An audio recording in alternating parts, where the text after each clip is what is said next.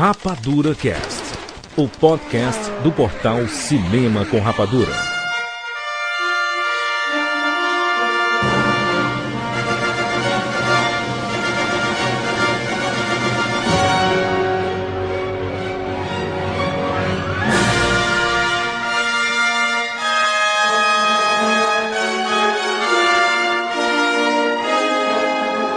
Sejam bem-vindos, seres Rapadurian de todo o Brasil. Brasil! Está começando mais uma edição do Rapadura Cast. Eu sou Jurandir Filho e no programa de hoje nós vamos fazer a segunda parte do nosso especial sobre Charles Chaplin. Então, se você não escutou a nossa primeira parte, você tem um dever de casa. Antes de escutar esta parte, então vá lá escutar a edição 127, está aqui no, na postagem desse podcast o link para você escutar lá. É, o, é, é, fundamental que você escute, porque a gente está dando uma sequência. Então nós vamos continuar a partir de O Grande Ditador. Nós terminamos lá a primeira parte com Tempos Modernos. Então nós estamos acompanhando a carreira toda e a vida de Charles Chaplin. Estamos aqui com Maurício Saldanha.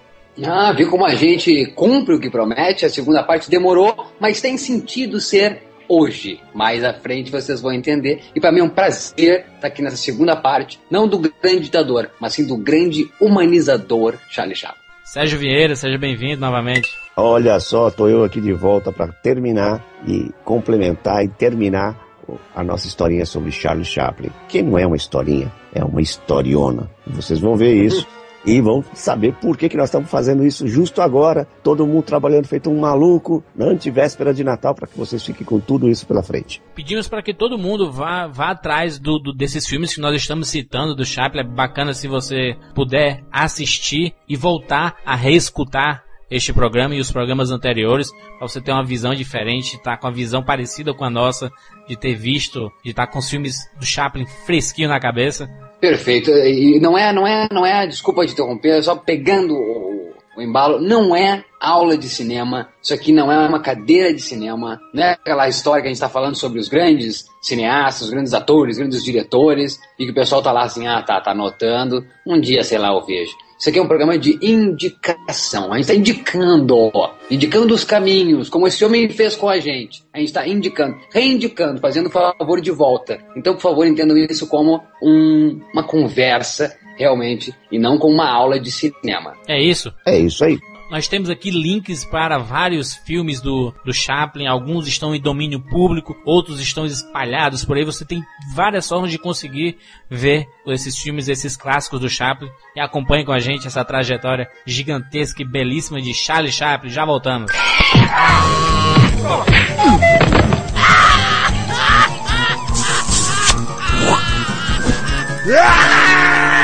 Que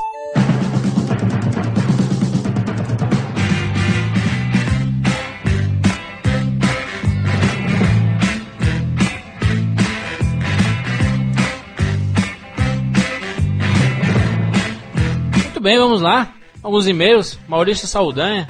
E-mails referente a qual cast, Jurandir? Como no cast do James Cameron e nem do Globo de Ouro, nós não tivemos leitura de e-mails porque eram especiais mesmo, né? era batidão mesmo. Nós vamos juntar os e-mails do Rapadura Cast do Conta Comigo, do Globo de Ouro e do James Cameron e Avatar.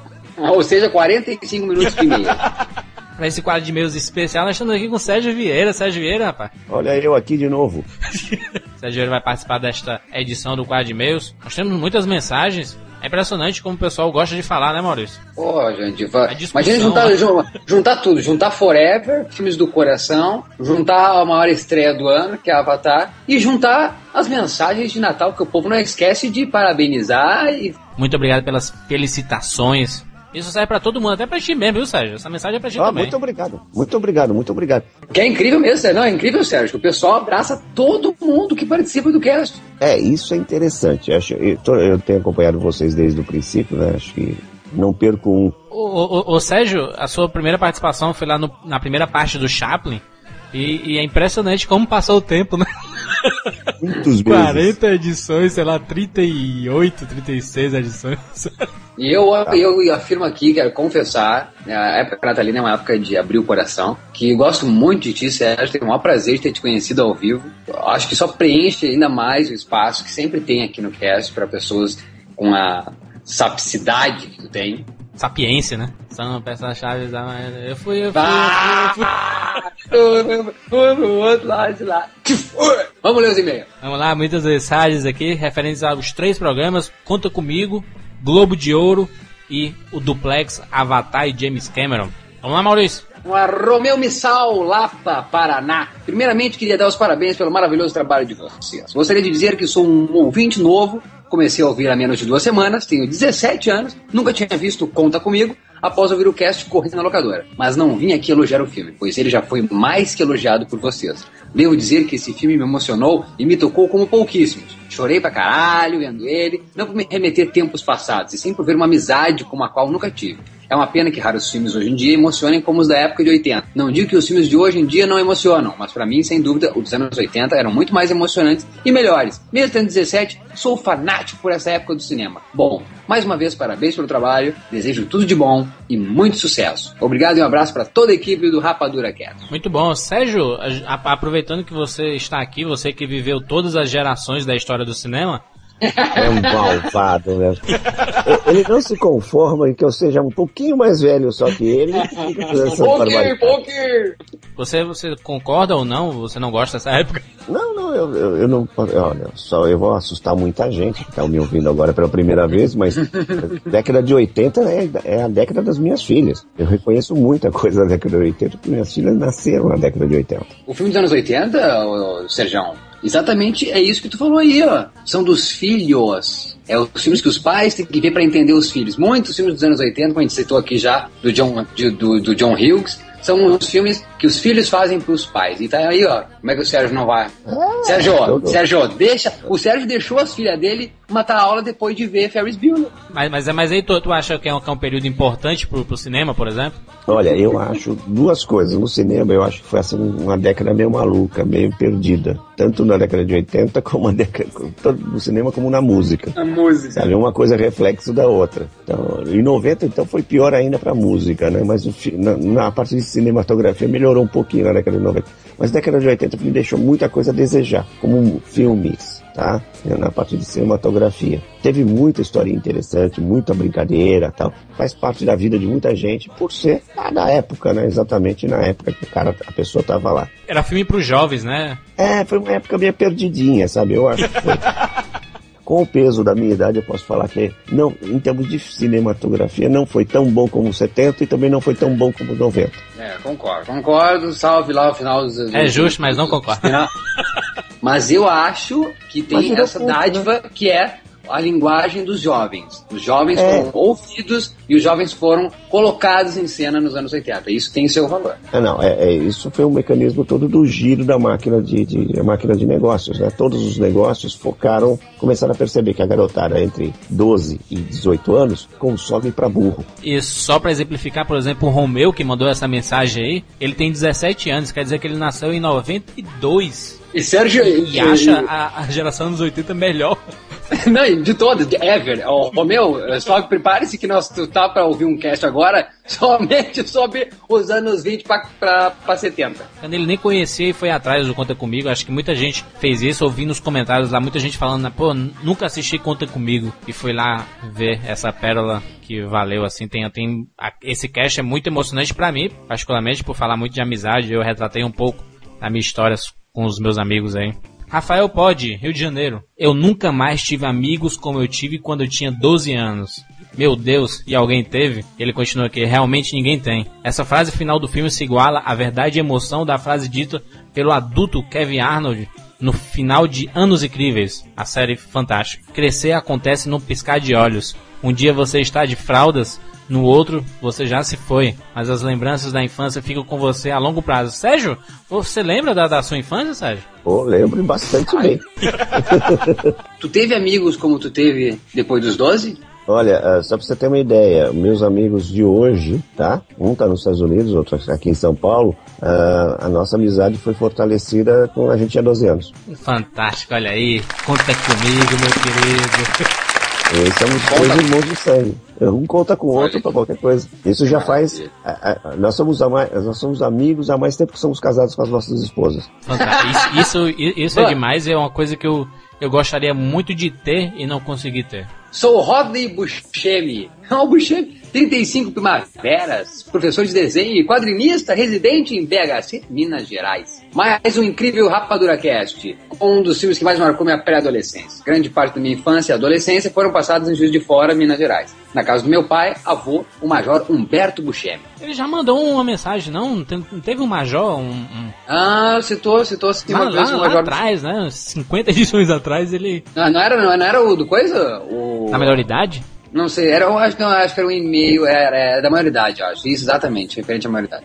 Lá em Juiz de Fora, em companhia do meu avô, fomos ao cinema assistir a este filme fantástico, sobre uma verdadeira amizade. Eu assisti a este filme umas oito vezes, junto com meus vizinhos que moravam no bairro onde meu avô morava. Sempre tive muitos coleguinhas de rua, como meu avô carinhosamente os chamava. Mas de todos esses que se foram, apenas dois ainda mantenho contato e que tive a honra de tê-los como padrinhos de casamento. Mantemos contato sempre que nos lembramos ou quando vou a Juiz de Fora, para relembrar as peripécias de infância. Uma delas foi a de procurar um corpo no meio do mato.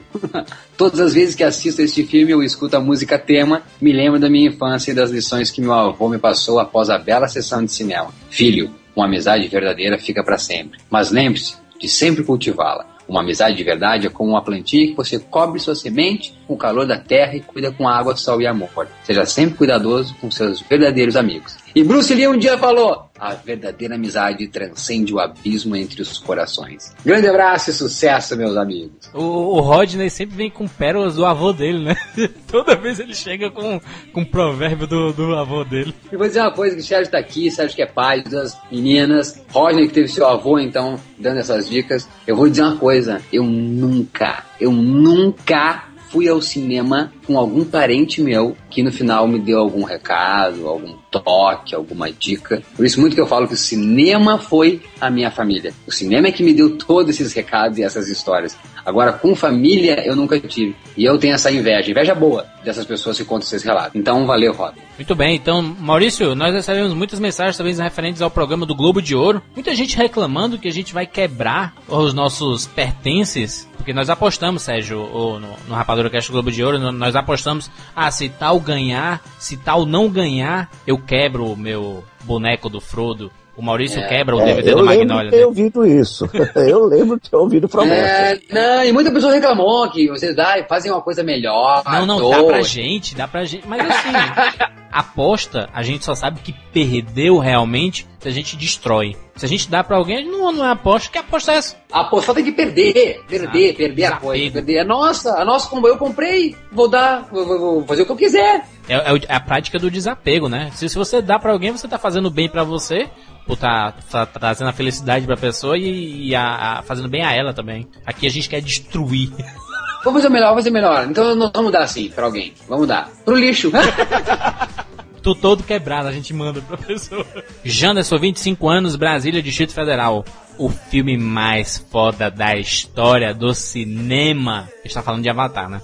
O Sicas não dá 10 por não admitir que talvez nem sequer George Lucas, Star Wars, Jane Roddenberry, Star Trek, Paul Verhoeven, Tropas Estelares, Peter Jackson, Senhor dos Anéis, ou até mesmo a Blizzard com o universo de World of Warcraft não conseguiram criar algo com verdade mágica como tem Pandora. E quanto ao roteiro de James Cameron, pega um monte de clichê e monta uma obra de arte, Sérgio Vieira. Como se fosse uma costureira que faz o melhor vestido de luxo da princesa, só com retalhos e pitadas de originalidade. Esse filme conseguiu reviver em mim sensações que tive em todos os melhores filmes da minha vida. Aquela magia de apreciar um mundo novo, tangível, que tive em Jurassic Park. O envolvimento emocional e a profundidade do protagonista em relação ao inimigo desconhecido de O Último Samurai. As cenas de amor bobo e cotidiano, apesar de todo o mal prestes a acontecer entre Neytiri e Jake Sully, me lembram demais Simba e Nala. Olha aí, a cena de Can You Feel Love Tonight, de Rei Leão. Que mensagem escandalosa, hein? Escandalosa, do- gigantesca. E eu não entendi porque me colocaram no meio dessa história. hein? Ah, ele que te colocou aí, foi Jurandir que te colocou.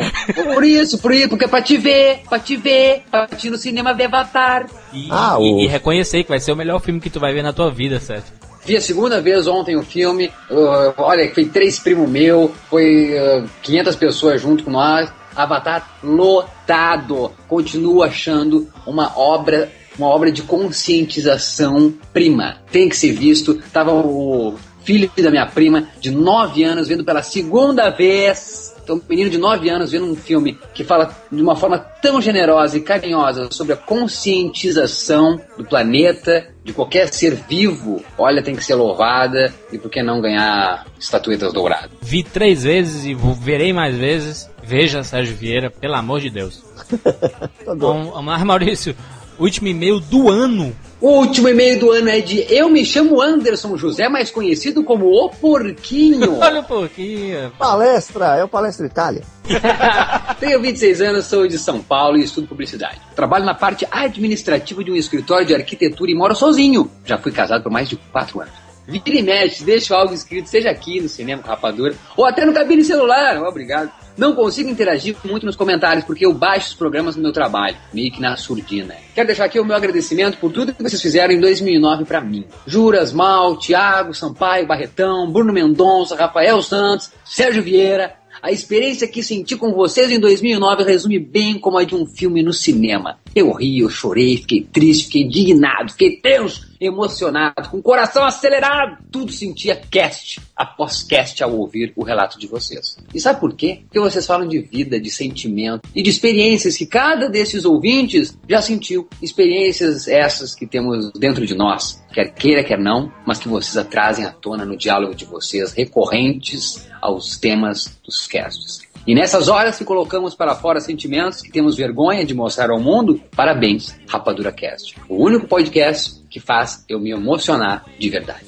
Desejo a todos um excelente 2010, cheio de saúde, energia e vida para todos vocês. E ah! Não deixem críticas abaterem vocês, pois o que vocês fazem é pioneirismo no Brasil. Um forte abraço a todos os rapadurianos. Muito obrigado, muito obrigado pelas mensagens. Muita gente mandou mensagem para o rapaduracast.cinemacomrapadura.com.br desejando Feliz Natal, Feliz Ano Novo. Muito obrigado a todo mundo por acompanhar durante todo esse ano de 2009. Muitas edições, muita história e tudo guardado e registrada. Tem a nossa biografia, né, Maurício? Aí no Rapadura a nossa história aí. É, vocês têm que tomar cuidado. O passado pode condenar. Mas não condena quando a gente fala do coração, Bom coração pra vocês, então. É isso, então vamos lá, Maurício. Nós vamos falar sobre Charlie Chaplin, a nossa segunda parte. Se você não escutou a primeira parte, escute agora, porque nós vamos pra onde, Maurício? Vamos, vamos embora! Bem-vindos ao mundo espetacular do cinema!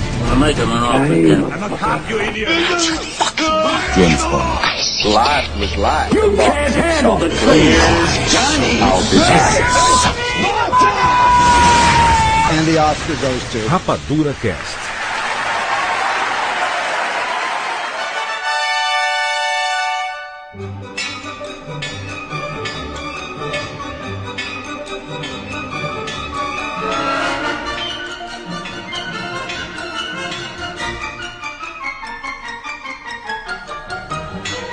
Na última edição a gente estava falando, a gente concluiu o programa falando sobre tempos modernos. Esse foi em 1936. Foi o último filme mudo do Chaplin, né? 36 foi o último filme não falado. E a gente até brincou que ele falava, alguns objetos falavam Ele lá. cantava no final, né? No final ele cantou.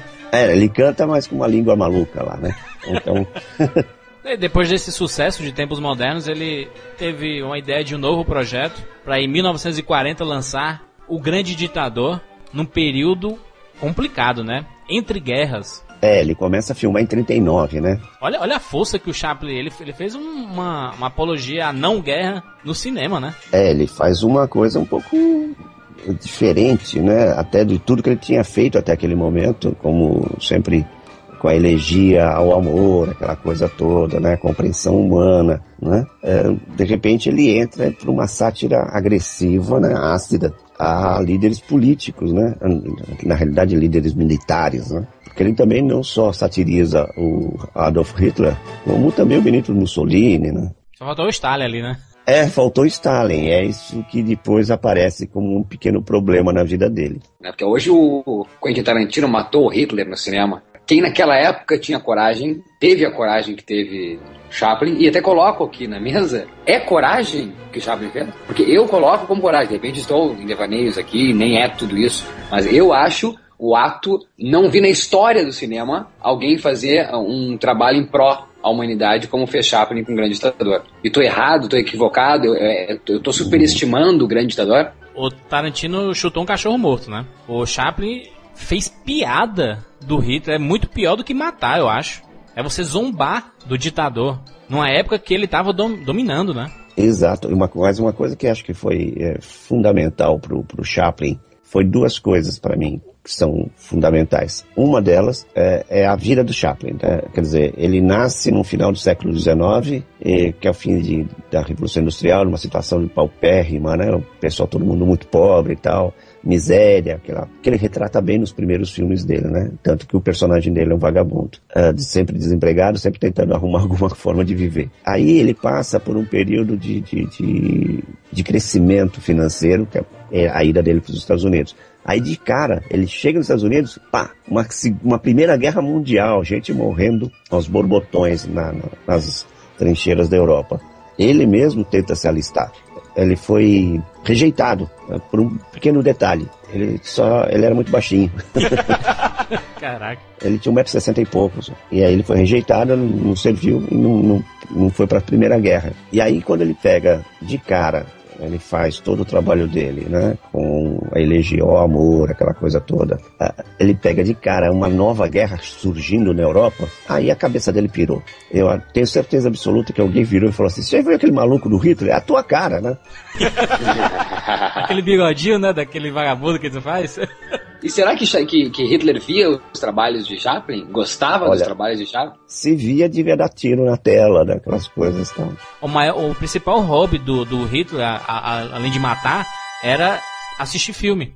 Ele era um cinéfilo inveterado, assim. Ele sabia de todos, ele, aliás, ele determinava que filmes que iam entrar na Alemanha. Exato. E, e nessa lista com, né, continha o nome de, do grande ditador como dando entrada no país. Os filmes de Bang Bang aí que que iniciaram essa história de duelo, duelo popularizaram o duelo, que é duelo mais lindo do que esse, o homem mais famoso, Hitler. Aliás, os dois homens famosos, um por um lado e outro por um outro. É, antagônicos, né? Antagônicos, exato. antagônicos. Mas eu acho da beleza do, do, da, da, coragem, mais do que coragem, aliás, a coragem de Chaplin é fazer, é rir, é tu rir da cara de um cara desse, sabe? Porque tu, é. o, comentado aqui o Tarantino, tá ali, ele chutou, né, matou, ele mata, ele realiza um desejo de milhares, de, não só de judeus, vamos matar o Hitler. Mas o Chaplin fez, com ele vivo, riu da cara dele. Tu é patético, sabe, cara? Tu é patético. É, uma das frases do Chaplin é bem, cabe bem nessa história, provavelmente. Ele deve ter tirado daí essa frase, dessa experiência de fazer a caricatura né, de Hitler, chamar Hitler de adenoide Hinkel. Né? A vida é uma tragédia quando vista de perto, mas uma comédia quando vista de longe. É, essa frase Chaplin, eu acho que ele proferiu na é, mais ou menos a época, sabe? Um pouquinho antes do filme. Então, é, ele deve ter ficado muito pé das calças com uma, com uma segunda guerra aparecendo e destruindo a Europa, e falou, bem, agora é a hora, né? Então eu vou aproveitar e vou ridicularizar tudo isso, né? Porque ele sempre foi anti-guerra, anti-agressão, anti-governos, quaisquer que sejam. Hoje a gente vê, com essas informações que tem em Hollywood, de assessores, olha, ator tal, não vá pra festa e fuma maconha, não aparece fumando crack, não aparece fumando pó, ó, não sai com tal fulana. Como era feito isso naquela época? Como em 1940 ninguém chegou ou impediu, há boatos de que foi feito nas, na, nas escuras, né, que foi feito em segredo o filme, que Hitler, que o Chaplin começou a fazer o filme, e ninguém sabia do, do, da existência do, da produção. É, de... Só lembrando o seguinte, tá? Os Estados Unidos ele era neutro nessa época. Inclusive, um dos grandes receios do Chaplin era isso. Era que de, de fecharem as portas em, em vários lugares no mundo, né? Só que o presidente dos Estados Unidos, o Roosevelt... Theodore Roosevelt, né? Ele, ele autorizou e disse assim, não faça o filme, você vai ter o nosso aval aqui. Você tem um aval do presidente dos Estados Unidos? Ah, ele teve essa preocupação, então. Exato, ele, exato. Ele, ele, ele, antes ele certificou-se que não ia é, é, tem ali um grande orçamento, né? Não sei se é maior orçamento que o, o Tempos Modernos tem, acredito que tenha. Mais ou menos 2 milhões de, de dólares. É, então olha, é um investimento, é um investimento que ele, que, ele, que ele fez, se vê a grande produção do filme, e ele não faria isso. 559 dias filmando. É, Ele começou em 39 essa, né, essa filmagem. Ele fez 50 anos filmando, É, então. assim como o próprio Hitler. E, e até esse paralelo é, é bacana, porque o Hitler nasceu no mesmo mês que o Chaplin, no mesmo ano, quatro dias depois de, de diferença de um pro outro. Um nasceu O em Chaplin é do 16 de abril 16 de abril, é. e, o, e o Hitler é dia 20 de abril, né? Exato. E essa que Dois, dá o antagonismo, né? A, a- a brincadeira do filme é exatamente essa questão do antagonismo, os dois. Um, um grande humorista e o outro, um grande filho da puta. O filme, tem, o, eu- eu- o filme tem uma, uma, uma, uma cadência absurda. Como é que ele, ele consegue ser ah, engraçado durante toda a sua metragem? Ele tem que metragem? Duas horas. Ele tem mais de duas horas, não? Duas horas e quatro minutos. Duas horas e quatro. É, Então ele consegue ser ah, hilário duas horas, uma hora e cinquenta e cinco. E nos cinco minutos finais ele consegue simplesmente. Olha, eu assisti a remasterização dele, o relançamento dele em cinema mesmo. A emoção que eu tive, a emoção que eu tive assistindo o discurso dele é absurdo, assim, parece que não parece, né? Ele está falando como como Charles Spencer Chaplin, né? ele não está sendo o É, O personagem, né? Ele, ele tá sendo a pessoa. ele não né? é o barbeiro, não é o barbeiro judeu, né? Exato. E o melhor de tudo, é, é- é o primeiro filme falado dele, e ele resiste falar, porque se tu for analisar, ele fala uma língua que é da Tomânia, que é uma língua que não existe, É genial aquilo, cara. Hey, das Strafnitzhilfensekt, der Wiener Schnitzel mit der Lage Werden und das Sauerkraut. Hey, der Filuten sagt der Billeben, ein Tomenia wie sein Straf, und der Blitzen sagt der Klütz. Hey, ich bleib noch straff mit der...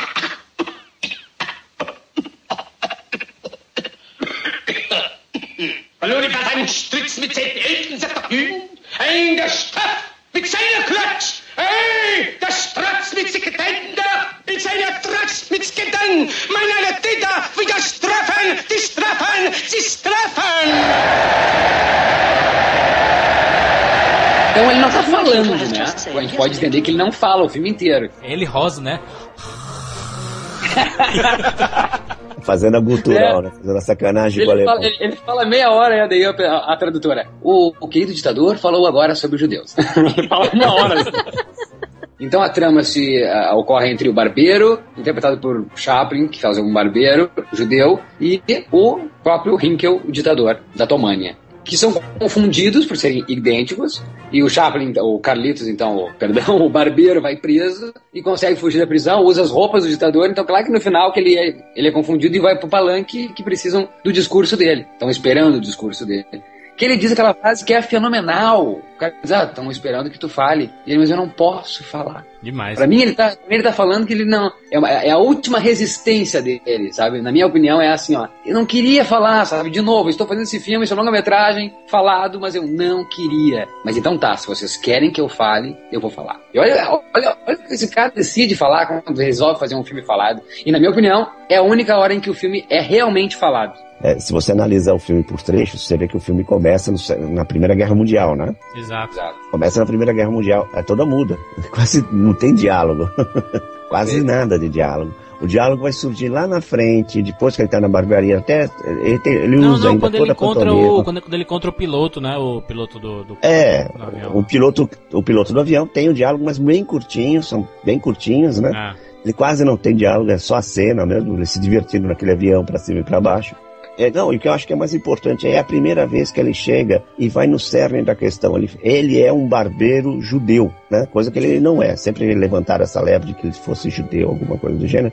Mas não, no filme ele, ele vai e cutuca ainda o, o, o Adolf Hitler, mais ainda, porque ele já conhece Hitler desde 33, né? Quando Hitler tentou dar o golpe na, na Alemanha. Eu acho que ele perde um pouco da paciência, tá? No grande ditador, eu acho que ele perde um pouquinho a paciência, que ele vai perder mais lá na frente. Ele começa a parar de acreditar muito que eh, coisas sérias poderão acontecer, entendeu? Que governos sérios vão poder acontecer. E aí começa aquela história do envolvimento político dele. Quer dizer, não é bem aí. Desde lá de 1915, 18, que ele estava nos Estados Unidos, lá quando ele estava fundando a, o estúdio dele, que ele tinha relações com pessoas do círculo de Hollywood, do círculo lá de Los Angeles, que eram marxistas, né? E aí vai essa pecha toda do envolvimento político dele, que ele nunca teve diretamente, assim, abertamente, mas essas posturas políticas dele, até também lá no tempos modernos, ele já faz uma crítica social, Aí ele chega agora, faz a crítica social e a crítica política, a guerra. A crítica dele sempre foi em cima do, da, da burguesia, né? Mais em cima da burguesia. Agora ele foi de frente Com o poder, né? com o poder, né? Com o poder, o poder em todas as suas formas, né? político, militar, etc, etc. Que é fantástico, esse filme é fantástico, cheio de pequenos, pequenas gags da época, né? É engraçado. É, é um filme muito engraçado. Tem uma hora que ele, a hora que ele tá no salão, acho que é pouco depois, pouco antes da cena do, do- do- dele brincando com o mundo, que é a hora que ele só segura na cortina e sobe na cortina e desce. é, ele fala uma frase, I want to be alone, né? Que é a frase da Greta Garbo, né? I want to be alone. Por mais que ao, ao filme inteiro a gente entenda esse antagonismo, né, o homem mais odiado do mundo, o homem mais amado do mundo, um pelo amor, outro pela violência, pela guerra, mas ali ele não, ele não quer de alguma forma colocar todo mundo no mesmo nível. Olha, somos todos cabíveis do amor. Até Hitler poderia amar, só não quer. É, eu acho que ali, eu acho que ele aproveita o Chaplin, acho que o intuito dele no filme inteiro realmente é vamos vamos transformar uma ditadura, um ditadorzinho, que até aquele momento é um ditador, né? Zinho ainda, ainda não aconteceram as grandes batalhas, tá começando as invasões dos países da, da Áustria, tal, começa aquela em 39. Ele quer atacar o poder, vamos dizer assim, ridicularizando porque é a única arma que ele tem. E esse contraponto que ele faz entre os homens, guerreiros ou não guerreiros, e as mulheres, é a questão do onírico, né? Sempre ele faz essa relação do onírico. E, e as mulheres se representam o onírico, né? Todas elas sempre têm, nos filmes de Chaplin, são a, a representação da beleza, da pureza, da singeleza, etc, etc. Sempre nas mulheres. Homem sempre é, é o contraponto, é o contrário, né? Então ele utiliza as mulheres como esse ponto de, ponto de apoio no filme, todos os filmes, e principalmente nesse. Além do mais, que a Hannah, o nome da, da personagem principal, é o nome da mãe dele, né? Exato. Então, é, E outro é vivido pela Paulette Goddard, né? Também. é, que é a esposa dele nesse momento, né? Exato. Já ele, é uma esposa- ele sempre já faz é isso. dele. É, ele, todas as atrizes que trabalharam com ele foi, foi marido, né? Mais, mais ou menos assim. Ou teve um caso. O que ele faz, eu acho que ele consegue mais do que no discurso, porque no discurso ele não tá nem fazendo paródia, né? Ele tá sendo ah, natural ali. No filme, ele consegue, com um tropeção do Hinkel, fazer parecer patético essa figura, muito mais do que. Eu acho que ele tropeçando enquanto ele vai, ou ser pintado, tem outra na escultura dele. é, Só num tropeção na- entre aquelas salas, ele consegue ser mais eficaz que o Tarantino matando o Hitler no cinema. A cena, a cena do Hinkel pegando o bebê no colo, segurando a bebê. a cara de, de bizarro, né? O desenvolvimento tecnológico, né, do, do, do exército do, do Hitler. O cara chega, nó- nós inventamos um colete à prova de balas super leve. Aí ele vai lá mostrar, tá certo, vamos lá. Aí o cara mostra assim, ó, o colete assim bonito, ele pega a arma e atira. o cara morre na hora. Aí não, não funcionou. Vamos pra próxima. Fora isso, fora não é o filme, e o filme não é só focado no ditador, tem momentos brilhantes, ele como barbeiro, o que é a sincronicidade dos movimentos dele fazendo a barba com a trilha sonora. O pica-pau copiou isso depois. Aquela é a, Exato! é a dança, a quinta dança húngara de, de Brahms. E o pica-pau usou isso depois também. E agora, eh, esse filme realmente ele tem um, um, um quê premonitório, né? Porque é- ele é um ele é uma virada na vida do, do, do- do Charlie Chaplin, né? Que na hora que você ele entra nesse, nesse, nessa seara do confronto político, a vida dele também, politicamente, também começa a ficar complicada dos Estados Unidos. Principalmente porque, por exemplo, que vocês lembraram, nesse filme não aparece o outro lado, né? O outro cara lá, o Stalin, e eles acham, o próprio governo norte-americano começa a achar que Chaplin tem uma certa quedinha É. pelos marxistas, né? Exato. E isso vai começar a refletir na vida dele aí de uma forma um pouco cruel. O bacana de, de você fazer humor em cima de, de algo que é bastante de- desprezível é que você exagera demais em tudo, né? Tem, tem, tem uma cena que o Chaplin tava assinando os documentos e a caneta fica presa, Jogando a caneta pra cima pra baixo e, a caneta fica presa no, no, no recipiente lá e ele não consegue tirar. A sátira do Mussolini, né? O cara Não, e, e os dois, e os dois na cadeira, disputando o poder, quem sabe É. mais.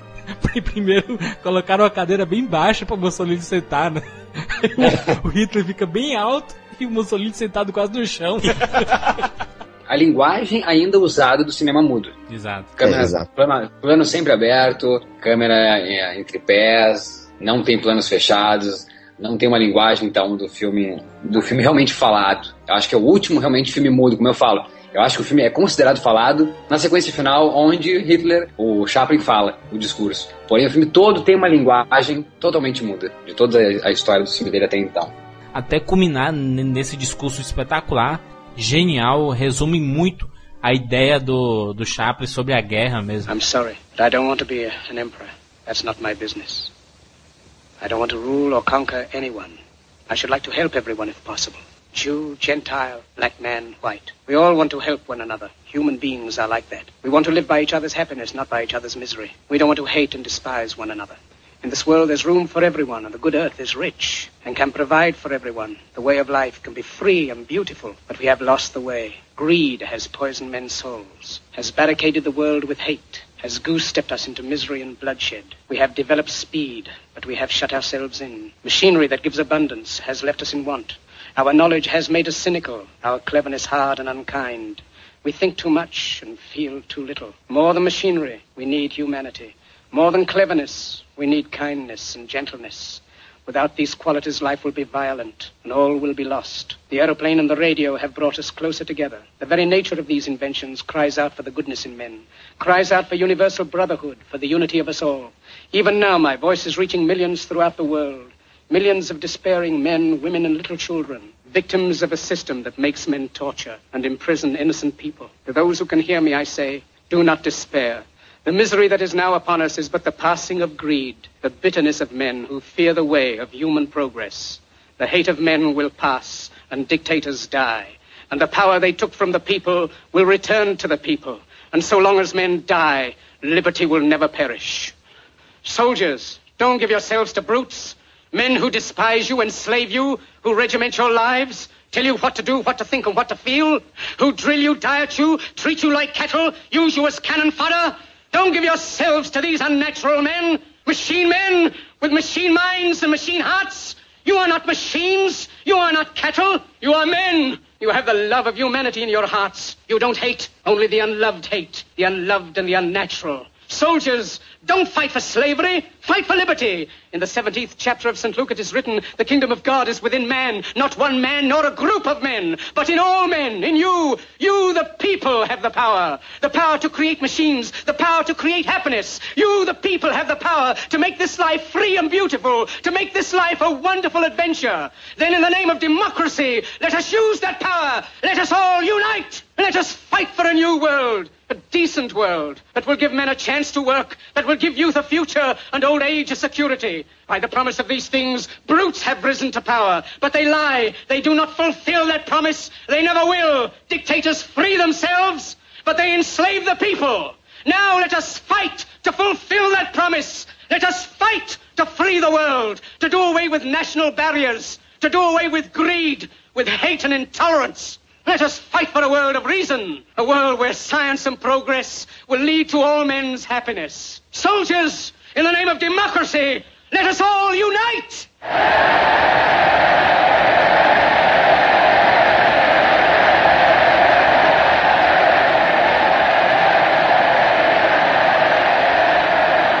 Mas ainda falando do, do, do, do Grande Ditador, eu pergunto, Sérgio, tu assistiu Ditador no cinema? Assisti, assisti. Por favor, cinema, mas então me fale, por favor. Não, mas Como é que foi a experiência disso? Como foi assistir, Sérgio, o Grande Ditador em 1940? É, eu sabia que vinha piadinha aí.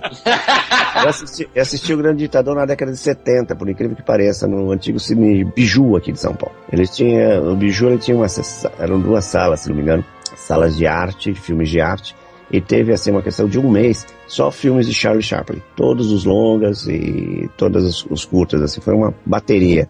E aí eu assisti todos os longas, que eu não tinha assistido alguns.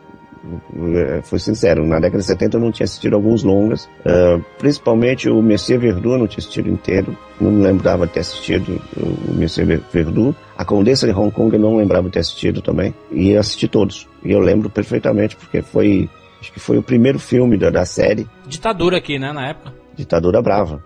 Década de 70, e- foi 73, 74, ah, foi a época mais dura da, da ditadura aqui no Brasil. E tinha esse quê também, meio de, de, de você, agre- ah, sabe, agredir a ditadura participando de, algu- de peças de teatro, assistindo peças de teatro de resistência, assistindo filmes que falam, que falavam sobre ditadura, por exemplo, né? Eh, meio algo muito estranho pra gente na época era participar disso como um ato de, de resistência. E assistir Chaplin lá, no Cine Biju. É uma coisa é você assistir Chaplin como, como eu assisti, sabendo o que que era dentro de uma, um festival Chaplin, vamos dizer assim, então se analisando a obra dele, né? A outra é você ter um maior impacto. Eu fico imaginando o pessoal na década de Na 40 época, né? assistir o filme, pum! Isso É, caindo é, na é. cara, no colo da turma, né? Ele conseguiu propagar isso no no cinema, né? O que é muito bacana e, e era um lazer que, que muita gente tá, tava buscando, né? No, nesse período de, de, de guerra, né? De, de tensão, né? Entre guerras, no né? começo, é, no começo nem tanto, porque como os Estados Unidos ali naquela época tava, tava fora da guerra, né? Que era fora da guerra, não, neutro. A- o teatro de operações ainda estava sendo as invasões, assim, mais ou menos, lá na Europa tal. Mas é, foi isso que ocasionou essa, essa, o filme, O Grande Ditador, foi que ocasionou o Chaplin a ser chamado pelo FBI para começar a conversar. Foi ouvido várias vezes. Aí os caras começaram a fazer, eh, vigiando todo mundo para não fazer, né, questões de guerra tal. E aí a- apertou mais o calo dele. E aí ficou sobre a visão da turma mesmo. E principalmente porque ele gostava de sair com garotinha, né? Então, Que ano que ele é extraditado? é em 52, 53. Se eu não me Mas a, gente- a gente, a gente já vê ah, um olhar mais triste no, no, no Chaplin, nesse grande ditador, né? Já, já. Eu vejo que a decepção, né? Ele viveu que é aquilo que eu falei. Eu, eu acho que tinha mais um olhar de, de cansaço, não do que, do que triste. Ele tava cansado daquilo tudo, eu acho. É, mas, Mas- mas vamos- passar mas- mas- mensagem é, mas- otimista. Isso, sempre... isso. Vamos deixar claro o que, que é isso tudo, né? Não é o trabalho, né? Não, Mas não. a de, de- de- sempre tentar passar a mensagem otimista, de, de tentar. Assim, ó, a gente sempre pode dar a volta por cima e tudo, mas ele sempre levando porrada, né? Então, e sete anos depois ele deságua em Messier Verdu, que é assim, é o, é o, é o, é o canto do cisne dele que eu falo de na questão do, descrédito total. O Messier Verdu é feito em 47, quer dizer, dois anos após o fim da guerra, e ele viu tudo aquilo acontecer. Para nós deixar o grande ditador, ainda não deixamos Chaplin, mas deixar o grande ditador, falemos aqui sobre a cena do Globo. Cena que foi usada até em novela da Globo, como dono do mundo. Lá tinha essa sequência toda, era a abertura da novela O Dono do Mundo. É mesmo, você me lembrou disso, cara. Eu tinha esquecido dessa história que tinha, tinha tido uma novela que tinha abertura, quer dizer, a- o povão viu acho que durante 300 dias a mesma cena do Chaplin sendo E refeita. será que foram atrás do filme? É, eu tenho minhas dúvidas, viu? Força que tem essa, essa cena, não, não só pela plástica dela, né? Mas pelas mensagens que tem dentro dela, né? Do, do, do Hitler brincando com o mundo, né? Com o mundo na- nas mãos dele e conclui com o globo inflável estourando em suas mãos. É, eu acho que o, o Chaplin fez assim. Ele ia fazer a cena da uma brincadeira com o poder, né? E ele conseguiu trans, acho que, olha, esse cara é um gênio, porque ele consegue traduzir o filme inteiro, né? E consegue prever. O pior de tudo é isso. Ele consegue prever em 39 o que, que o desgraçado ia fazer durante os anos 40. Ele falou, olha, tá vendo? Esse cara vai fazer isso, ele vai ficar brincando com o mundo. E vocês não estão tomando a atitude correta. Vocês não estão levando isso a sério, né? E, e e aquela coisa que é arriscada, porém vem do artista, o genuíno artista, que é dar um recado sério, mas não conseguir não ser artista. O cara faz aquela, aquele recado, então, que é, olha, o, esse, esse sujeito tá brincando com, o- com o planeta, mas faz essa cena ser lírica, sabe? É, é, é um balé. Como é que a gente. Não é, não é ele pegar. E por mais que ele o faça no final do filme com um grande discurso, onde ele, ele tá sendo mais eloquente, tu vê ele mais, eh, mais bravo, como tu nunca viu. Tu, a gente nunca viu o Chaplin. E, e- perfeito quando tu coloca, Sérgio, que ele, que ele tá irritado, que ele tá, ele, ele tá diferente, ele tá de cara, ele não, não, não aguenta mais, é um desabafo dele. A gente nunca viu o Chaplin como a gente viu em Grande Ditador. E mesmo assim, até no grande discurso, ele consegue ser humano, consegue ser poético, consegue ser artista. Ele não, ele podia só esbravejar, falar, falar, falar. E nessa cena, por exemplo, do Globo, é, é, é uma das cenas mais lindas do cinema, dando, um, dando o recado mais triste da história da humanidade. E ele, para variar, fazendo a sacanagem, o pé na bunda, né? Da burguesia, né? Que ele sempre utilizou, ele faz ao contrário, né? O, Ri- o Rinkel metendo a bunda no mundo, né? Ele, ele, ele continua sendo sarcástico, né? O humor dele é muito fino, sabe? E é, é isso que é maravilhoso no trabalho dele. Ele, com gestos, com gestuais, ele não precisava de grandes discursos. É fantástico. É uma coisa que você tem, tem que passar sempre para o pessoal lembrar mais ou menos o que acontece quando você dá muito poder para alguém, ou então quando o, o poder começa a ser chafurdado por alguns meliantes por aí, né, Chaves? Mas Eu diria então isso, se em 91 você assistia a novela O Dono do Mundo, com a abertura de, dessa sequência nas quais, eh, do- na qual a gente está se referindo, por favor, e até hoje não viu o filme, vá atrás. Imagine que ele fez isso antes de tudo acontecer, né? E o mais interessante é que, assim, como a- as filmagens duraram quase dois anos, quando ele estava próximo do, do fim da filmagem, ele estava naqueles. Na, na cena lá do discurso, ele estava preparando ali aquela cena do discurso. O Hitler tinha acabado de invadir a França e a Dinamarca. Já tinha conquistado os dois países. E ele, ele devia ter pensado, né? Isso como que o Mal falou lá no começo, da coragem. Poxa, se, se, se você enxerga isso, pô, o cara já conquistou dois países. Seria muito motivo pra pra desistir. Pelo menos eu acho. Exatamente, é, exatamente. É Isso aí é mais incrível. A ideia é ele arriscar, é ele produzir, é ele saber que, a- que é, ele não, ele não. Uma coisa é fazer um filme achando, ó, aquele cara tá lá no poder, mas não vai fazer nada. Não, já tava conquistando, já tava acabando com tudo, e ele não desistiu. Ele fez mais. Ele mandou uma carta para Hitler sugerindo que a estreia fosse em Berlim. é, Imagina. é o auge da audácia, né? a maior força desse filme, que eu acho que ele imaginou essa cena quando, quando o Hitler começou a invadir os países, foi aquele recado final que ele dá pra, pra Hannah. Só que não é só pra aquela Hannah do filme, né? Acho que pra, pras Hannahs, né? De, do, do- que, que estavam sofrendo com aquilo, né? Aquele o olhar de, de esperança, né? Da, de você, ó. A gente, tá, a gente tá caído, a gente tá aqui no chão, mas a gente pode se levantar, né? O mais triste é, é que esse homem chamado Charlie Chaplin, não sei se teve essa manifestação pública que tinha Hitler. Todo mundo conhece, todo mundo menciona Hitler, é, Chaplin em alguma ocasião. Porém, entende o que eu falo? É, é o Hitler passando e aquela tropa, é, é todo mundo, é, é o, o povo ovacionando Hitler. Não teve isso, Chaplin. É, é, poder assusta, cara. O poder, cara, faz as pessoas cometerem as coisas mais loucas do mundo, como, por exemplo, idolatrar um, um ditador, né? Ah, Como é, como, é, como, é que, como é que um cara que só, que só pregou isso no- na- nos seus trabalhos e tá lá, a palavra que permeia o, o texto do grande ditador é unamo-nos. Como é que isso não tem poder como vamos acabar com todo mundo, sabe? É, você vê como esse treco é maluco. O próprio governo dos Estados Unidos achava que ele era marxista por causa disso, era comunista, tinha e tinha afeto com os comunistas, então ele devia ser um cara muito marcado, ele devia ser, ser- ter segurança, sabe? Era um cara Ou visado. seja, não, interessante Era- isso então, Sérgio. Então quer dizer que a- a- se eu, eh, naquela época então, se falasse muito em vamos nos unir, somos todos um só, era comum, não é isso? Era muito comum esse pensamento. É, porque o, o, o- Clichê, né? Eu acho. É clichê, né? Quer dizer, o- começam as coisas a acontecerem, essa divisão nos Estados Unidos, durante a guerra, né? Porque, pô, enquanto os comunistas são aliados, tá tudo bem, mas os caras tinham receios, tá? Dos comunistas. E, quer dizer, estão aliados, mas nessa história aqui, mas esses caras têm que estar de olho.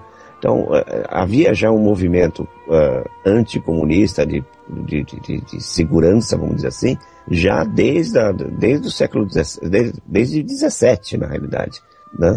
o próprio livro, aquele filme Reed, tem o livro, né, do jornalista lá que foi para foi, foi para a União Soviética durante a, a Revolução, mostra bem isso. Já naquela época já existia cerceamento de, de- de- da própria política norte-americana em cima do- dos que tinham eh, tendências marxistas ou defendiam o marxismo, né? Então esse treco só foi agravando durante a vida do Chaplin e nessa época mais ainda o, o que mais chocou, vamos dizer assim, o establishment norte-americano foi que ele mandou bala, sim, sacaneou Hitler, sacaneou Mussolini, mas não abriu a boca sobre Stalin, entendeu?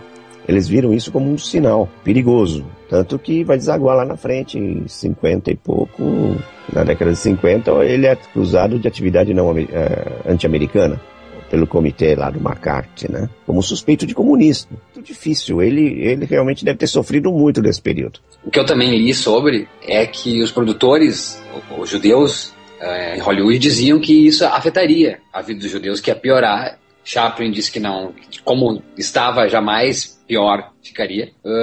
Também li que Roosevelt uh, mandou carta para assistentes querendo que ele não fizesse o filme. Ele teve medo que não fosse lançado o filme. Então teve alguma vontade e força em cima dele que não continuasse com a produção do filme. É, até, até o ataque a Pearl Harbor, pelos japoneses, os Estados Unidos mantiveram uma política de neutralidade. Eles queriam que mais a Inglaterra mandasse o ouro para eles e eles mandassem o, seus, o seu, seu armamento bélico, as suas coisas para a Europa e com isso ganhar uma grana legal. Foi o que aconteceu na realidade. Tá? Se transformaram na potência mundial que são hoje.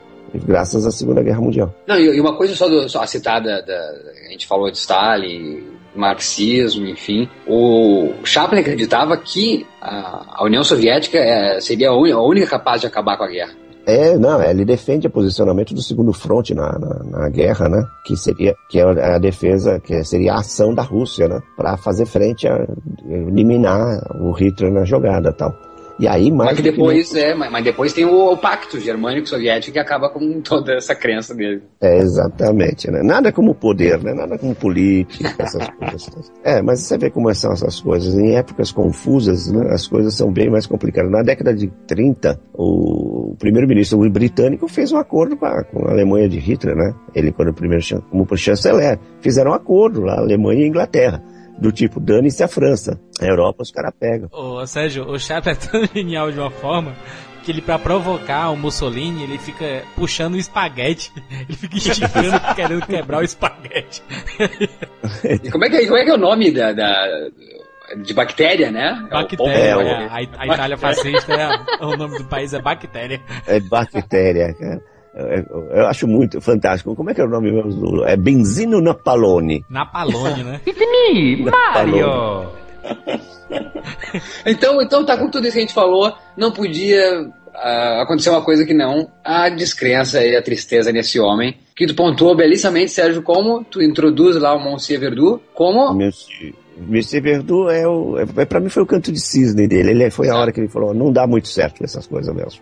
Ele esquece e joga fora a maquiagem, né, Sérgio? Tudo, tudo, tudo, tudo. Desde tempos modernos que ele, ele, ele não se vestia de vagabundo, apesar do barbeiro do grande ditador ser um, um vagabundo da vida, né, assim. Isso, ser.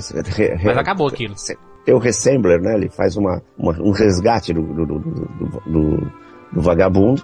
Não tem o bigode, não tem o bigodinho acabou o grande ditador, mal. Acabou essa a pantomina, acabou ou a maquiagem, acabou tudo. Até a linguagem muda, né? Até a linguagem de cinema que ele usava. O Monsieur Verdu é cinema, cinema mesmo. E humor negro fortíssimo, né? Violentíssimo, né? Tanto que eh, teve problemas de censura, né? De idade e tal, não sei o que. O pessoal, Chaplin, ah, legal, o filme do Chaplin. Chegava lá, pô, o cara é um assassino. A, a ideia do, do filme veio do Orson Welles, né? De outro gênio, então foi, foi uma, uma, parceria boa, né? Essa, Chaplin e Orson. O Orson Welles no auge já famoso, já com toda uma estrutura por trás. E, e o Chaplin ele consegue é, mostrar toda a descrença dele na humanidade, né? É, o filme todo é pontuado com isso, né? As frases dele. Frases espetaculares. Fantásticas, né? Nos diálogos que ele tem com a família dele original, com a família, né? A primeira família, vamos dizer assim em que ele demonstra o descrédito total no, no ser humano tal, e na sociedade, do jeito, nos governos, né?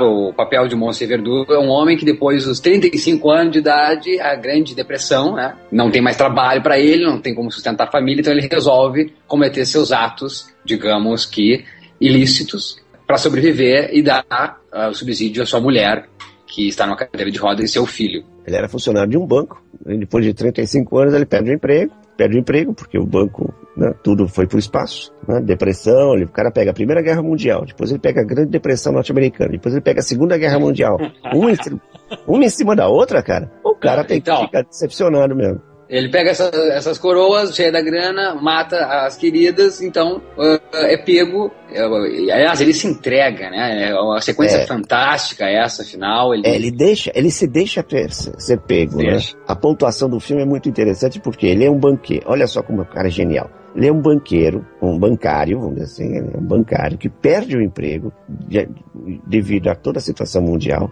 Ele começa a seduzir mulheres mais velhas com dinheiro para pegar o dinheiro dessas mulheres, matando-as, né? pegar o dinheiro dessas mulheres e aplicar no mercado. Continua fazendo o trabalho do banqueiro, né? Exato. Compra- comprando Perdendo ações, né? dinheiro. O pior de tudo, perdendo dinheiro. Exatamente. Problema aqui no banco tem que ter mais 50 mil francos. Ele vai lá e mata mais uma, pega o dinheiro, pá, e bota lá e aplica o dinheiro.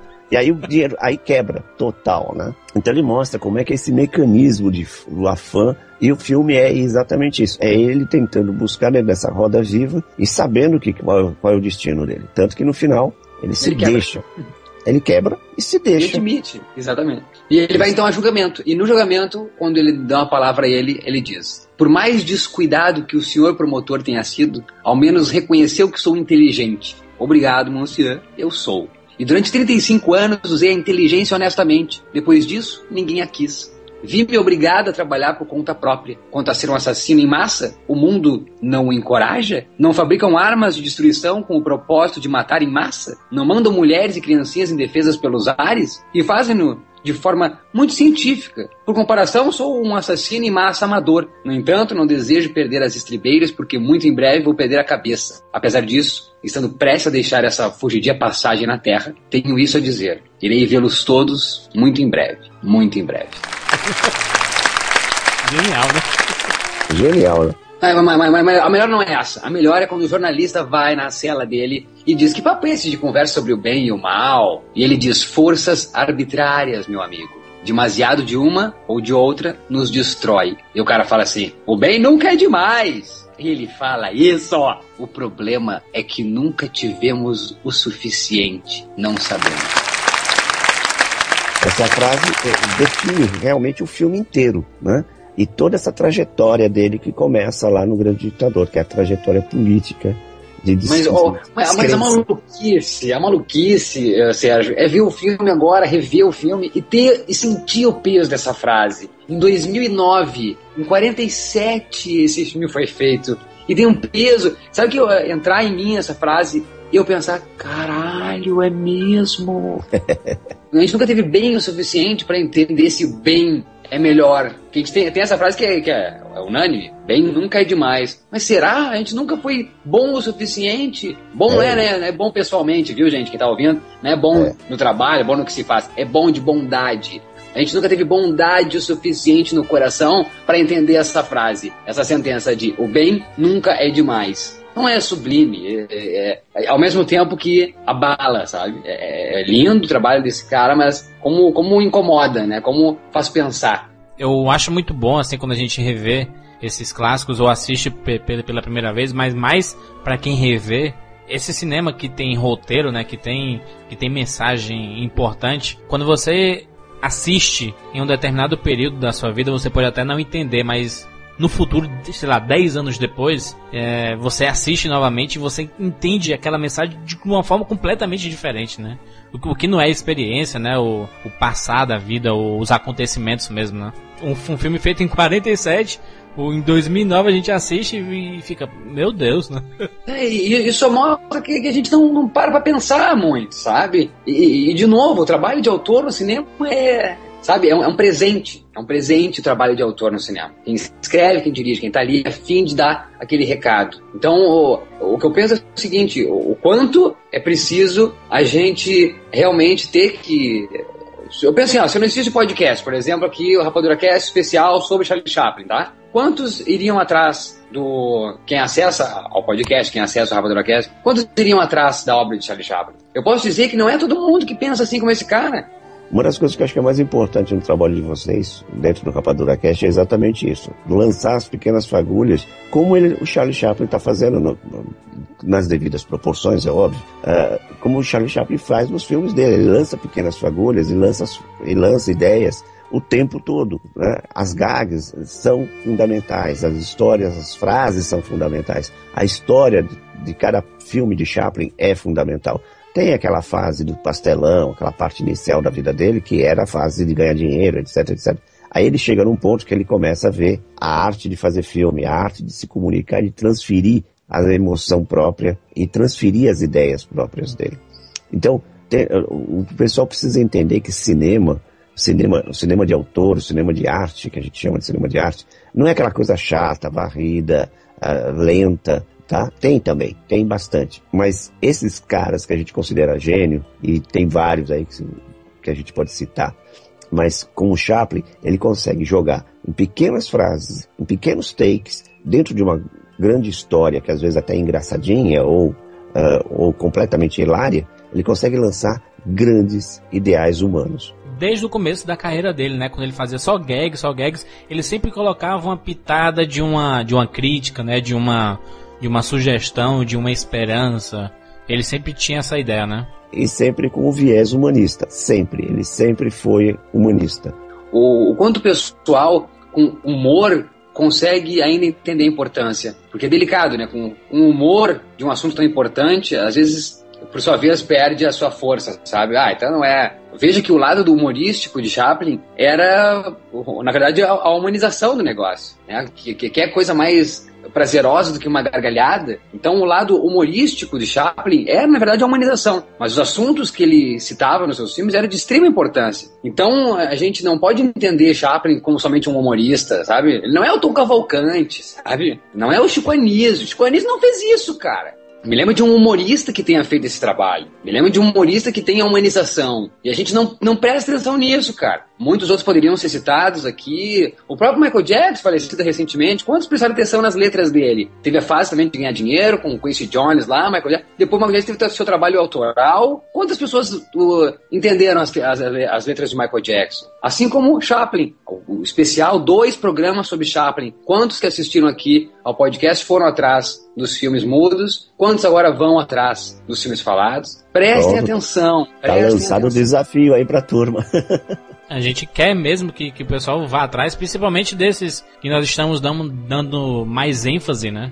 Porque assim, eu, eu, eu, sempre achei que a principal arma do Chaplin, quando, quando você faz alguém rir, você abre a cabeça da pessoa. E quando a. É, porque assim, se a pessoa tá séria lá, e você dá um, sei lá, uma lição de moral, ela, ela, ela meio que se fecha. Ela aceita ou não aquilo dali. Quando você faz a pessoa rir, ela a, a cabeça dela abre para qualquer tipo de situação. Então ele chega lá e martela com a mensagem dele. A frasezinha do Chaplin a respeito disso. O humorismo alivia-nos das vicissitudes da vida, ativando o nosso senso de proporção e revelando-nos que a seriedade exagerada tende ao absurdo. Ah, lindo! Como é que é a parte da proporção? Ah, revelando a nossa proporção, é isso? É, ativando o nosso senso de proporção. Ah, que humorismo, lindo! O humorismo alivia-nos das vicissitudes da vida, ativando o nosso senso de proporção e revelando-nos que a seriedade exagerada tende ao absurdo. Não, mas a, a, ativando o nosso senso de proporção, que frase linda! Era isso que eu não conseguia falar naquela hora ali. Quando a gente dá gargalhadas, a gente entende. Olha aí, ó, perfeito, obrigado, Charles Chaplin. A gente entende a nossa, a nossa proporção. A gente parece gigantesco quando a gente dá gargalhada. Eu digo, é através da gargalhada que este homem conseguiu ser humano. Porém, digo de novo, é delicado e muitas vezes o humorista tende a ser entendido somente como um cara que proporciona momentos de relaxamento. E não é. Chaplin é por momento de reflexão com humor. Exato, e esse filme ele é, foi baseado na, na, num caso real, né? Esse, esse assassino é, era conhecido como Barba Azul, né? Exato, é, ele pegou essa informação, né? Noticiada tal. O que, que o cara fazia? E a história é exatamente essa. O cara era um ex-banqueiro que tinha perdido o emprego, a esposa estava doente e tinha um filho pequeno e ele não teve o menor perdão. Henri Desiré Landru suscita o personagem do Monsieur Vedu, o que John Doe faz no Seven, que é o final do filme faz a gente pensar que o cara não foi tão ruim assim, quando ele resolve filosofar sobre os sete pecados. Estava errado eu, matar um gordo que não saía de casa, só comia. É o que faz o Chaplin, o Monsieur Verdu faz no, no, no, filme. Ele coloca, será pecado mesmo? Não sei, sabe? Não sei o que eu fiz foi, foi pecado. Eu tenho uma visão um pouco diferente do Chaplin nesse filme aí, como eu falei que é o Canto do Cisne, que é um corte, né, na vida, na, na, na estrutura, na estrutura poética dele, vamos dizer assim, né, que é a crueza do, do que até o tema que ele escolhe para fazer o filme, né, é, é duro, é, é contundente. O filme é duro, é contundente, tem algumas pequenas cenas que remetem ao Chaplin romântico, E tem um certo, uma certa dose de, de humor ali perdido no meio, que é essas visões que ele tem, as atrapalhadas que ele tem que sofrer, correr para cima para baixo para acertar horários, trens, essas coisas todas. Ele tá casado com cinco, seis mulheres ao mesmo tempo, né? É uma loucura, né? Em cada lugar ele tem um nome e tal, tem uma história, ele tem que lembrar a história, é comandante, e é completamente maluco. E esse corte vertical que ele faz todo, corte profundo, né, na veia, ele usa, ele usa até o tema para mostrar o, o, o, o, desconforto dele, né, com a humanidade, né? O próprio tema, a própria linguagem e, e, a coragem desse cara de arriscar tudo num humor negro. Né? Eu fico imaginando o susto que o pessoal teve quando fala, ah, o filme do Chaplin, vamos assistir. E pega isso de frente, né? De chofre. Um ele considera, ele, ele considera o melhor filme dele. Eu li é. isso que ele considera o melhor filme dele. Apesar de que a crítica não gosta, né? Foi um fracasso de, de, de, de público e de, de, crítica, né? Exatamente por causa disso. Né? Todo mundo tava querendo um filme de Chaplin. E não era. Ou era. E outra questão que eu vim aqui agora. É um bom ator, Charlie Chaplin? Falado? Mas é verdade, ele é um ator médio falando. Ele interpreta é, Chaplin Chaplin. Você vai nos filmes da frente você vai perceber isso. É, a questão dele no, na interpretação, o, o, que salva muito é ainda reminiscências das gags do cinema mudo, né? Tem cenas ali onde ele está vendendo a casa, por exemplo. Ele quer vender a casa a mulher que está chegando na ricaça e aquelas situações de virar e ela bater na cara dele. Então tem, tem inúmeras gagzinhas ainda que, que salvam essa parte mais artística do, do de Chaplin, porque como falando somente, interpretando, ele não, não convence muito. É, mas é chocante, né? Esse é o corte esse é o corte que eu falo nesse filme, né? Esse filme ele tá sem maquiagem, ele tá falando pra caramba. É, o filme, o filme é o primeiro filme que tem linguagem de filme mesmo, falado, ele é todo estruturado, tem plano sequência, mas também tem tomadas, tem enquadramento, tem plano americano, tem tudo nesse filme. É, já é um filme filme mesmo. Aí levou uma surra da crítica, né, né Sérgio? Até porque, Exato, como o Mal falou, foi... né? É porque o pessoal esperava um filme do Chaplin, né? Exato, os caras estavam querendo ver Não estavam acostumados com isso, né? Ele com cara limpa e, e, Sete anos depois de O Grande Ditador, os caras, pô, vem alguma coisa boa. Ditador, aí, né? O grande auge dele, né? Mas, mas, mas isso aí era uma resposta dele? Só um pouquinho. Filme do Chaplin, meus queridos. Vocês me tiraram o filme do Chaplin. Vocês vieram, vocês vieram com, com, a obrigação de eu fazer cinema falado. Então vocês não Exato. vão ver mais Chaplin. Exatamente. É, esse é o grande corte. Você vai ver, isso vai jogando. Ó, Vê só como as coisas. A gente, sem querer, está mostrando, está tá acompanhando a ideia de Chaplin. Está acompanhando a estrutura dele. Isso, sem querer, você já começou a perceber que está jogando para o próximo filme dele. Ele retoma com a vida dele. Olha só que coisa engraçada. Quando ele pega o Luzes da Ribalta, né? Eu acho um Lá filme. Lime Life. Eu gosto muito. Eu vou dizer, vou dizer uma coisa para vocês. Eu acho um filme que me pesa muito mais, como tu falou agora, Sérgio, que o Morcego é um filme duro como me pega, assim, ó. Como eu, eu fico, assim, ó, muito triste. Acaba o filme e fico triste. É um reflexo verdadeiro do Chaplin. Não, é exato, é ele mesmo. Ali é a vida dele. Presta bem atenção. Toma, cena inicial, tá? A rua, tá? A câmera vem, faz crianças brincando no hidrante ali, tal, sei lá, o vendedor de alguma coisa. Passa a câmera, vai para dentro de um. Você percebe que é uma casa que aluga quartos, pelo jeito, e vai ter certeza disso quando aparece ela que é, mostra um quarto, ela lá dormindo na cama, né? Na realidade, vidro remédio no chão, tampada, a porta tampada, tal, gás aberto. Aí volta, volta pra rua. Ele chega bêbado de manhã. Uma gag, uma, uma gag engraçada do bêbado ali, né? Não, é perfeita. Ele chegando, tentando subir a escada, daí ele tentando botar a chave na e porta. as crianças olhando, né? E é ó, hilário, ele mantém ali aquele percurso. Ele traz exatamente a historinha dele. Eu era um cara de Vaudeville, né? Do cinema mudo, daquela época, né? E agora Fim de carreira, já... né? É, um dos primeiros personagens dele uh, no, no grupo de, de, de, de, atores que saiu da Inglaterra e foi para os Estados Unidos fazer show, né? era o bêbado. Né? E esse filme é, é, é, é, um, é um primor. É um primor em, em termos de linguagem cinematográfica. O filme tem uh, uma beleza natural pela, pela história dele. Você vê que é ele se retratando ali, né? Dentro de um romantismo. A gente uma... fica emocionado, sei lá, com, com Rock Balboa, né? Com o Sly fazendo o seu retorno, seu, né, o seu retorno, né? Com o Mickey Huck voltando com o lutador, com o, o, o Jeff Briggs, né? Crazy Heart, né? Voltando aí. E o Chaplin fez isso, né? Lá em 52. Em 52, né? E, e mostrando mesmo a, a dura realidade, né? Que é, que é você conviver com, com o passar do tempo, né? Com, com o esquecimento, né? O ostracismo, né? É, o ostracismo. O pior de tudo é o ostracismo. E ele sabia disso, ele tinha visão disso. E, no- e numa cena, e numa cena linda do filme também, isso está muito claro, quando ele tá no, no picadeiro, então, tá fazendo o número com as pulgas, e não tem ninguém na plateia. Demais, né? Ele, na cabeça dele, é aquilo era um sonho, né? Ele, ele a- im- imaginando as risadas, a galera se divertindo, tudo. Quando ele acaba o show, ele olha pra plateia, não tem ninguém na plateia. E outra, outra coisa, então, já que a gente citou que o Monsieur Verdoux, ele não trabalha como Chaplin, e no Grande Ditador, assim como no Grande Ditador, também tem um momento eh, vagabundo com o barbeiro, no, no Monsieur Verdoux a gente não vê nenhum traço do, do vagabundo, aqui a gente tem de volta como esse momento aí, como no Picadeiro, que a gente lembra muito do vagabundo. É, o Calveiro, né, é o alter ego ali do, do, Exato. do Little Tramp, né? Ele tá conversando com, com a Terry, né? Que é lindíssima, feita pela Clary Bloom. Ele pergunta, né, assim, como é, como é que você consegue ser tão otimista, assim? Lembra uma citação do pai dele, quando chegou uma época de, de Natal, assim, se eu não me engano. Ele perguntou pro pai dele, cadê o, o meu presente? O pai dele olha pra ele e diz assim, o melhor presente está aqui, na cabeça. É, aqui é que está a felicidade. Aqui você pode imaginar o que você quiser. O pessoal passa a, a não acreditar nessa, na, nessa ideia da, da felicidade. Parece que você tem que ganhar alguma coisa pra, pra ser feliz, né? Sei lá, ganhar um carro, ganhar uma casa. O, o pai do Chaplin falou isso pra ele, né? Tá aqui na tua cabeça, a felicidade tá aqui. Só você imaginar que é feliz que você será, né?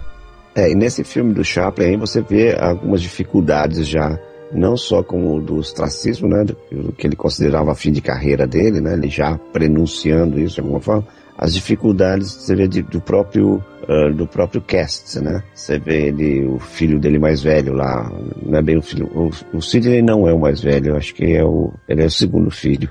É o, o ator, vamos dizer assim, o galã, né? O Neville, né? Exato, exato, que é o que... Ele que é o pianista, né? Isso. ele não é um, nem se, o- se o Chaplin falando é um ator mediano, o filho dele nem isso é, né? Mas aí que tá, né? Isso é tudo superado, quer dizer, as falhas de casting, vamos dizer assim, porque né, é, é superado por uma história envolvente para Chuchu, lírica. Aí é a retomada, né? Ele faz esse eh, Chaplin realmente é um gênio. Depois de ele ter feito um corte abissal com o Monsieur Verdoux, indo na veia da insatisfação dele com a humanidade, ele retoma todo o lirismo dele do início da carreira para mostrar, olha, eu tô acabando. Cheguei no fim, né? Tô indo, tô acabando, né?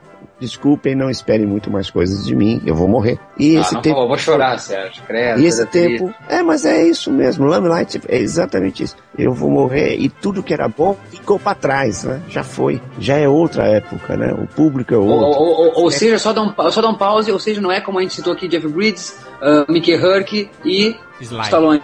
Ele tá assumindo a partida. Não tá querendo Exato. voltar, não. Eu tô Tá querendo. assumindo. ó. Enfim. É, eu sei o que fazer, olha, eu ainda sei fazer, mas eu tô indo, já não tem mais, não é mais aquele tempo, já o tempo passou. Esse filme é muito forte, é muito forte. E por isso que ele é triste, por isso que ele é envolvente. Se há um problema de casting, a história é fantástico, o roteiro é de arrasar. O ano de lançamento original do filme foi 1952, só que nos Estados Unidos ele não chegou, a não ser em 72, 20 anos depois, ele foi lançado nos Estados Unidos e com este lançamento ele acabou ganhando o Oscar de melhor música por Luzes da Ribalta, que é uma música muito bonita por sinal. Com certeza, esse não lançamento em 52 foi devido à viagem dele pra Inglaterra, não foi, sabe? Ah, sim. É, esse é um negócio importante. Lembra que a gente estava falando de que eu, ele politicamente foi muito visado nos Estados Unidos a partir da década de 40, né, pelas associações dele com marxistas que viviam em Los Angeles, né, em Hollywood, pelos, pelos tipos de filme que ele fazia com crítica social, contundente, etc, etc. E principalmente também porque ele tinha alguns outros probleminhas, tá? Por exemplo, a gente cansou de pontuar aqui de que ele tinha namoradas e esposas sempre muito novas. E a última esposa dele, que eh, na época, aí em 52, é, é, foi a, é a última esposa dele, a, a Ona O'Neill, que é a filha do, do Eugene O'Neill, escritor. Ela casou, ele casou, ele tinha 54 anos quando casou com ela e ela tinha 18. E, e, e Chaplin sempre casou com mulheres mais novas, tirando acho que a Paulette Goddard, que era casar podia, né? ele não conseguia ficar sem mulher, né? E sempre eram muito novas as mulheres que, com que ele se envolvia. E teve um caso muito chato. Ele foi acusado de paternidade por uma ex-namorada dele, né, um caso de paternidade que foi comprovado que não era filho, o exame de sangue comprovou que não era filho dele. E nesse bagunça teve julgamento público, os caras fizeram um barulhão danado. Então a vida pessoal dele estava um inferno. A vida política dele estava chata para chuchu, porque toda hora ele está sendo chamado pelo Comitê de Assuntos Anticomunistas para prestar depoimento. E quando ele vai lançar o um filme em Londres, em 52, ele pega um navio, vai para Londres, vai para Inglaterra, e quando ele vai pra, chega na Inglaterra, ele recebe a notícia de que ele não vai poder voltar aos Estados Unidos porque é, ele só tinha visto, o visto de permanência nos Estados Unidos, ele não tinha ah, assumido a cidadania norte-americana. Então ele perde a, o, o, visto e não pode mais voltar para os Estados Unidos. Então é uma Nossa, extradição branca que o governo promove. E a ONU, a ONU O'Neill, né, no caso a ONU Chaplin já, uh, fica com ele, eles decidem morar na Suíça. E, e ela abandona a, a, a cidadania norte-americana um cara que simplesmente faz parte da construção do cinema norte-americano tem essa punhalada nas costas, né? É, tanto que ele sofre muito com a casa dele em Hollywood fica lá fechada, tá? É, o, o, os estúdios dele, com todos os filmes, com toda, tudo, fica nos Estados Unidos, ele não pode voltar, ele não pode fazer nada, ele não pode nem fechar. É, no momento em que a bailarina tá num bar com ele e diz, não, tu tem que voltar, e ele diz, não, não posso voltar, eu tenho que seguir em frente, isso é o progresso. Então, por que não? É uma resposta até ao que está acontecendo com ele na vida real, onde ele não podia então voltar aos Estados Unidos e aos pertences. Imagina todos uh, todo o acervo de Charlie Chaplin, ele não ter direito a, a, nada disso e ainda tem que pensar, não, vou, vou seguir em frente, vou continuar aqui. Quanto tempo ele demora ainda para filmar um próximo filme? Porque isso, como tu falou, Sérgio, uh, ataca ele de uma maneira que deve ter sido é, dramática, é, é, o mínimo, né? Violentíssima. Quando é que ele filma de novo? Só em 57, né? Cinco anos depois. Cinco anos depois é novamente uma resposta, né? novamente ele trabalhando com a vida dele, jogando a vida dele na estrutura, nos, denunciando, vamos dizer assim, nos filmes dele a, a estrutura vital, né? É, e usando a própria vida como exemplo, que é o Rei em Nova York, que ele faz em 57. E, e Sérgio, ele continua preto e branco, né? Enquanto o cinema já estava no, nos mods coloridos. É, na realidade os filmes, os filmes a cores, né, vamos dizer assim, começaram na década de 30, final da década de 30, né? Exato, e, e no Oscar tinha essa divisão ainda, era melhor filme preto e branco e melhor filme colorido. Exato, porque a técnica de, de filme colorido era completamente maluca. E, cara, tinha né? vários padrões, tinha vários padrões, né? De, de coloração, de forma de, de filmar, de lente, de tipo de filme. Tinha, eu cansei de assistir filme de 70 milímetros, muito legal. Uh, agora, a questão da cor é que era complicada, porque tinha padrão uh, Kodacolor, tinha o padrão, uh, como é que era o outro lá, Cinemascope, daí tinha outro padrão de Pathé, de Pathé tinha vários padrões, Eastman Color. Cada laboratório criava um padrão de cor. Então, para filmar em cor, a cores era muito complicado e caro para chuchu. A Hitchcock, durante muitos anos, filmou em preto e branco. Ele só vai filmar Hitchcock colorido, acho que na década de 50, comecinho de 60. Então, todos eles filmavam em preto e branco por causa de custos mesmo, realmente. E era muito complicado. O rei Nova York, no, Chaplin novamente pega a vida dele para usar como ferramenta de, de arguição, vamos dizer assim, e contundentemente, né? Esse, é, é, esse filme é mais piada que ele faz, mesmo, assim, bem galhofa mesmo, né? Tudo errado. O rei é um pilantra, né? O embaixador dele é um ladrão, foge com o tesouro todo. Tudo é contraponto, né? Ele foi extraditado dos Estados Unidos e ele não pôde mexer com os bens dele, ficou tudo lá. O rei é, foge do país, né? O povão entra no palácio, chega no cofre, lá tá tudo vazio. E o cara chega, no, chega nos Estados Unidos, é recebido como um rei, né? Que tá passando por um probleminha só e tá todo mundo feliz. E todo mundo dando o melhor né? suporte para ele. E o embaixador dele rouba o dinheiro dele. Uh, ele faz a crítica à televisão, cara. Quer dizer, ele detona, já brinca de Big Brother. Se lá atrás, nos tempos modernos, ele tinha um Big Brother lá, que era o chefe né, da fábrica, nesse já tem a câmera escondida do Big Brother, pô. E, esse cara é premonitório, ele sabe exatamente o que tem que fazer e faz as coisas num tempo muito antes do que todo mundo. O filme não foi lançado no, nos Estados Unidos, até porque não. consideraram que, que seria meio que um, sei lá, um acerto de contas, né? Ele uma resposta do Chaplin pra extradição dele. Tava assumindo ali a despedida dele. Por que não parou? Porque ele foi extraditado. Ele tinha que dar a resposta, né? Ele tinha que dar a resposta. Tá, Ele- tá, tá, não, não. Era uma perfeito, situação de perfeito. conformismo total. Como é que eles podem cortar de mim a única coisa que eu tenho que é cinema? Não, perfeito, perfeito. Tá, tudo bem. Maurício, é- entendi. não, é- ah, é- não. esse, esse é um exemplo do cara que ama mais cinema do que você. Ele devia estar maluco. Perfeito, perfeito, perfeito, entendido. Só não me vem com a Condessa de Hong Kong. 1967, estrelado por Marlon Brando e Sofia Loren. Que iria, hein? Que dupla. Que dupla. Novamente o Chaplin pega e lança a mão dos seus filhos, né, do seu filho, no caso o Sidney, novamente, faz lá um coadjuvante junto com um amigo do É o Marlon pai do Brando. Woody Allen. É um filme Woody Allen esse filme. É, é, eu vejo ali, assim, a tentativa dele fazer alguma coisa que ele já perdeu a época, já de se perdeu a mão. reinventar, assim, né? de- É, porque ele tenta fazer do Marlon Brando um Chaplin, não sei se você percebe. E, e fazer o Chaplin fazer gags, né? De porta, abre porta, corre pra cá, corre pra lá, bota roupa, fica de meia com roupão, sabe? Aquela gag, eh, a pantomima, não- que o Marlon Brando é ótimo, né? Ator, né? Ele tem aquela cara parada e acabou. Cinco anos antes do Poderoso Chefão, né? Ele, ele É, não... ele consegue dar entonação na voz, o Diaba 4 tal. Mas você percebe que o Marlon Brando é aquele jeitão meio estátua, né? Então, ah, como é que ele vai conseguir tirar faz, gag do, do Marlon Brando? Não deu, né? Exato, é. Não funcionou. Cameron também não funcionou um monte de coisa. Mas ele começa como Chaplin, o filme. Hong Kong, milhares e tal, não sei o que, depois, ah, sabe? O que, que transformou Hong Kong? Aí ele dá aquele plano geral de Hong Kong, aquela miséria desgraçada, todo mundo empilhado, né? E aí mostra o lado glamurosinho que tem por um lado, sabe? Ele retomou a raiz dele lá atrás, lá de 1920. Foi a despedida dele, né? Foi o último filme dele, com 77 anos. Ele faz uma ponta no filme. É, ele aparece duas vezes só, né? O melhor do filme é os seios não vistos de Sofia Loren. Exato, decotão, hein? Fica Que todo decote. mundo querendo ver. Que bonito aqui, hein? Peter Sellers era obcecado por aqueles seios.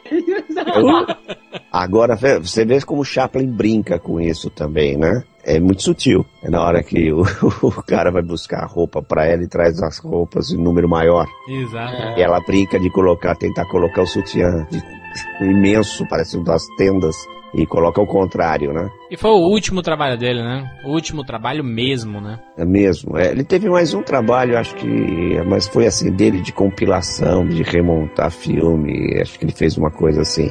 Pegou alguns, três, dois, três filmes, porque ele tinha conseguido recuperar o acervo dele todo, né? A Ona O'Neill tinha voltado para os Estados Unidos e conseguiu recuperar uma, fechar a casa, fechar o estúdio lá, recuperar, pegar os, os, os originais, os negativos lá, Ele, ele atualizou a, a qualidade do filme dele, né? É tanto que, por exemplo, a, a Corrida do Ouro teve trilha, né? Teve narração, foi relançado, né? É, ele fez todo um trabalho de recuperação de- da- da obra dele, né?